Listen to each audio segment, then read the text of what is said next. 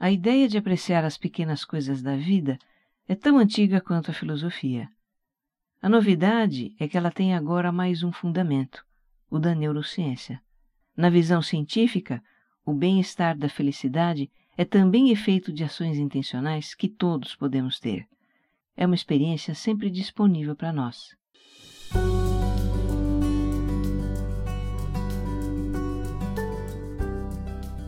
Bem-vinda, bem-vindo ao Autoconsciente, um podcast que entende você para você se entender melhor. Eu sou Regina Gianetti, criadora do programa de autogerenciamento Você Mais Centrado, para a gente ter mais foco, bem-estar e paz com a gente mesma. Eu faço esse podcast para compartilhar reflexões e ações para uma vida com mais autoconsciência. E a minha intenção é que ao terminar esse episódio, você se sinta melhor do que quando começou.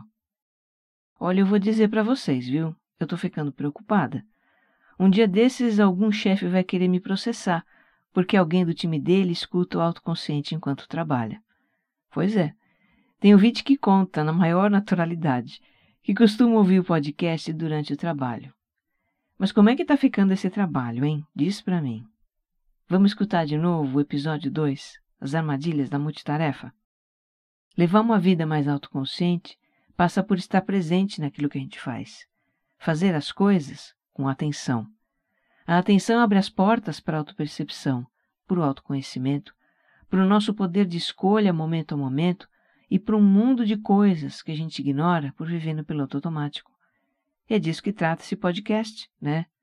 Bora viver com mais autoconsciência?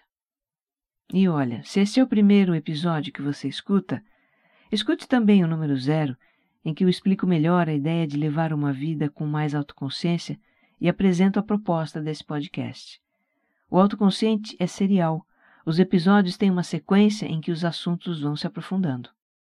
Eu te convido também a visitar o site do Autoconsciente, onde você pode deixar comentários, interagir comigo e ter acesso a referências de conteúdos que eu cito nos episódios. Procure por Autoconsciente Podcast na internet ou use a URL que está na descrição desse episódio. Você pode também me encontrar no Instagram como regina.gianete e como você é mais centrado.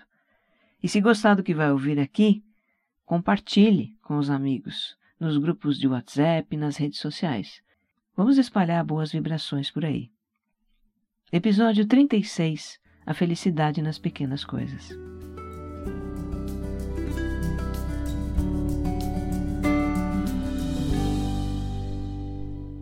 Nos últimos episódios, a gente mergulhou em regiões meio sombrias do nosso mundo interior, não é? Falamos de medo, fracasso, preocupação, momentos de dificuldade, de questões ligadas à baixa autoestima. Mergulhar nessas regiões é necessário para trazer luz a elas. Mas nesse episódio, vamos tomar um fôlego. Vamos falar de felicidade. A felicidade é um tema muito amplo e antigo. Se fala disso na filosofia, nas religiões, na antropologia, psicologia, medicina, até na economia. E a visão que eu vou compartilhar aqui é de uma área que entrou faz pouco tempo nessa conversa, até porque também é uma área nova, a neurociência. O que me atrai nas ciências em geral é a sua imparcialidade, é a sua objetividade. Elas observam os fenômenos da vida com curiosidade e abertura, sem pré-julgamentos, sem expectativas. E para a neurociência, aquilo que a gente chama de felicidade, que é subjetivo, ela chama de bem-estar. Ela vê a experiência do bem-estar como algo que é observável no cérebro, é mensurável e é replicável também. É uma experiência que pode ser provocada, que a gente pode ter quando quiser. E isso é muito revolucionário, no meu modo de ver, porque, na perspectiva da neurociência, o bem-estar da felicidade não é condicionado pelo destino, não é condicionado pela sorte e nem pelo acaso. Não é para quem nasceu virado para a lua, nem é um pote de ouro no final do arco-íris. Na perspectiva científica, o bem-estar da felicidade é também efeito de ações intencionais que todos podemos ter. É uma experiência sempre disponível para nós. Tem um neurocientista americano chamado Richard Davidson, que é um grande pesquisador nessa área, e ele tem dito o seguinte: a felicidade é uma habilidade. E como qualquer outra habilidade, pode ser treinada, pode ser incorporada. Então, neste episódio, você vai saber como a neurociência propõe que a gente desenvolva a habilidade de sentir bem-estar, o que tem muito a ver com a felicidade nas pequenas coisas da vida. Essa ideia em si não é nova. Faz séculos que a filosofia e as religiões falam disso. A novidade aqui é que a ideia tem agora mais um fundamento, que é o da ciência. Para começar, vamos explorar alguns conceitos sobre bem-estar. A psicologia fala em dois tipos de bem-estar: o hedônico e o eudaimônico. Ai, sempre me trava a língua essa palavra. Hedônico vem de hedonismo, que é uma doutrina filosófica nascida na Grécia, quatro séculos antes de Cristo. E essa doutrina via a busca do prazer como o caminho para o bem supremo do ser humano. Surgiram várias vertentes dessa filosofia ao longo dos tempos, e, no geral, o hedonismo pode ser entendido como o cultivo do bem-estar, através de experiências prazerosas, do conforto material, do sucesso, do prestígio social, por exemplo. Já o bem-estar eudaimônico vem do eudaimonismo, que é outra doutrina filosófica da Grécia Antiga. Aristóteles defendia que a felicidade está no cultivo de virtudes morais e na autorrealização do ser humano. Na visão eudaimônica, o bem-estar é um contentamento com quem somos e com a vida que temos. Está ligado a emoções positivas, relacionamentos saudáveis e um sentimento de realização pessoal. Essas visões foram consideradas conflitantes por séculos, mas hoje o entendimento da psicologia é que nós precisamos conciliar os dois tipos de bem-estar, hedônico e eudaimônico. Eles não se excluem, mas se complementam. Uma vida orientada apenas para os prazeres hedônicos não traz um bem-estar sustentável.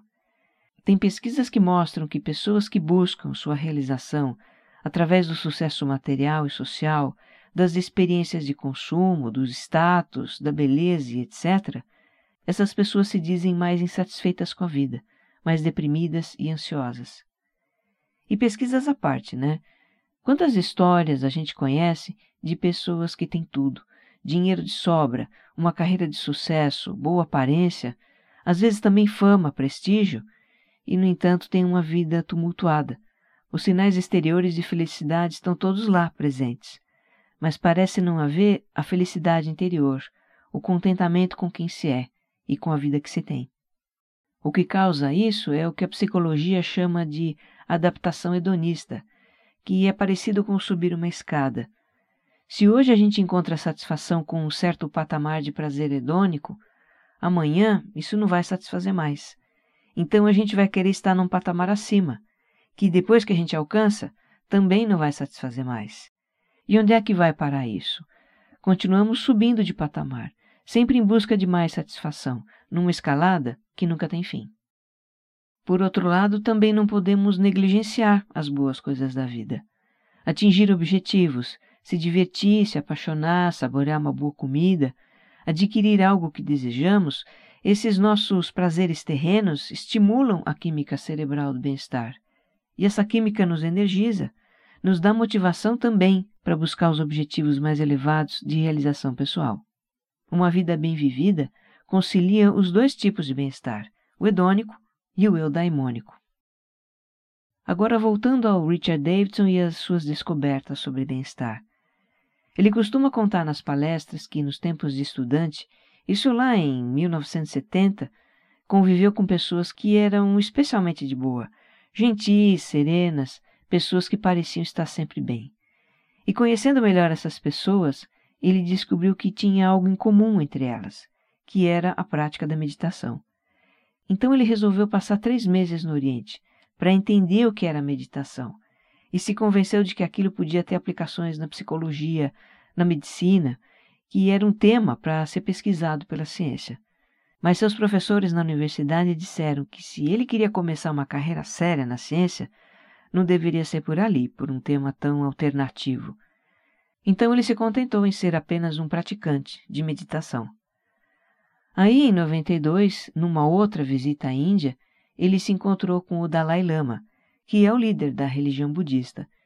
E o Dalai Lama fez um pedido para o Richard Davidson, quando soube que ele era neurocientista, que em lugar de pesquisar sobre medo, ansiedade e depressão, como a ciência vinha fazendo, que ele pesquisasse sobre gentileza e compaixão. E isso bateu como um chamado para o então já doutor Davidson. A partir daí ele decidiu pesquisar sim os efeitos da meditação no cérebro humano.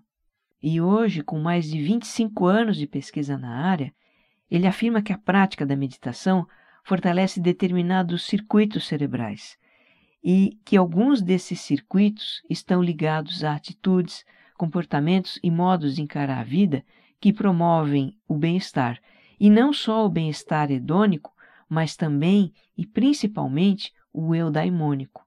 A neurociência constatou que a meditação favorece um relacionamento mais positivo com a gente mesma, com os outros, com as situações da vida.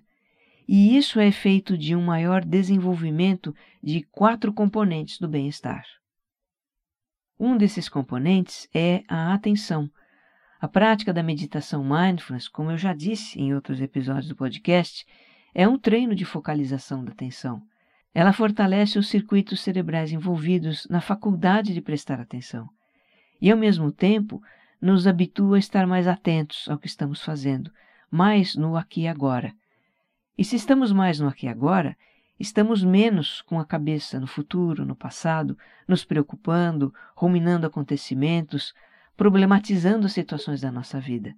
Coisas que o ser humano faz em quase metade do tempo que passa acordado e que geram mal-estar. As nossas divagações são uma importante fonte de mal-estar. Então, se a gente diminui a divagação, se sente melhor. Eu explorei bastante esse assunto no episódio 4, Nossa Mente Divagante.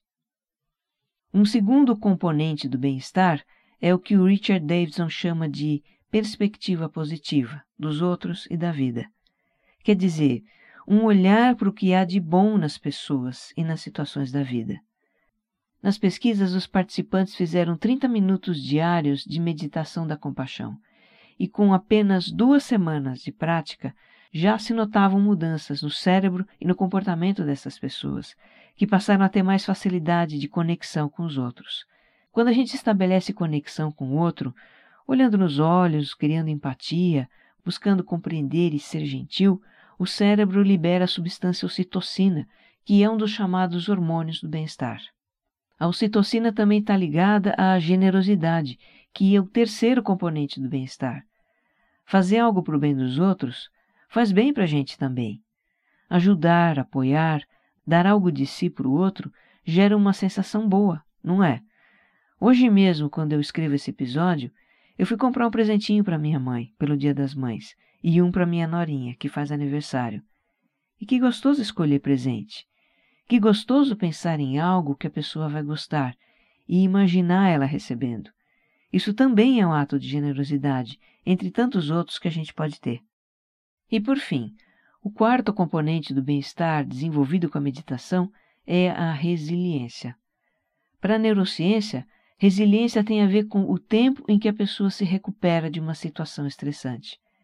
Quanto mais rápida essa recuperação, mais resiliente é a pessoa. Tem estudos que mostram com exames de imagem o que acontece no cérebro enquanto as pessoas se submetem a situações estressantes. Tudo pela ciência, né? E qual foi a conclusão? Para quem medita habitualmente, a ansiedade menor e o estresse dura menos tempo. E a propósito, o que é que mais compromete o nosso bem-estar hoje em dia? Ah, sim, a ansiedade e o estresse.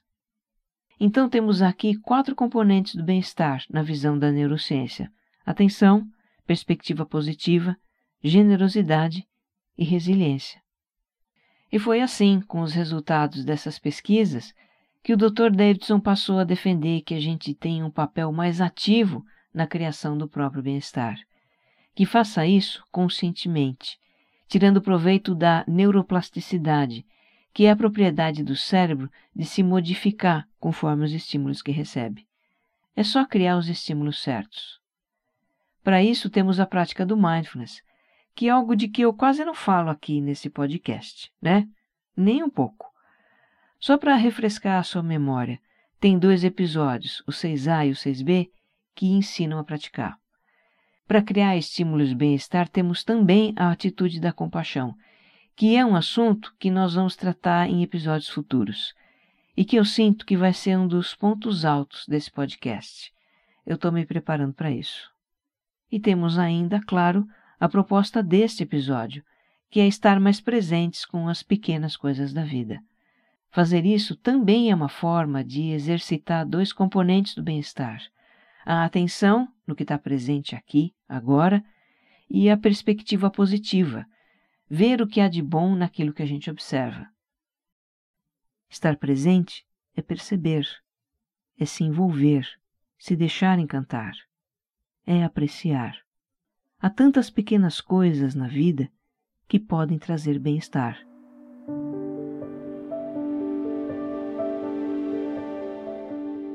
O copo d'água que mata a sede, o banho depois do trabalho, vestir uma roupa limpa, o calor de um abraço, o cheiro da pessoa amada o pelo macio do seu cachorro, seu gato, espreguiçar na cama, olhar o céu estrelado.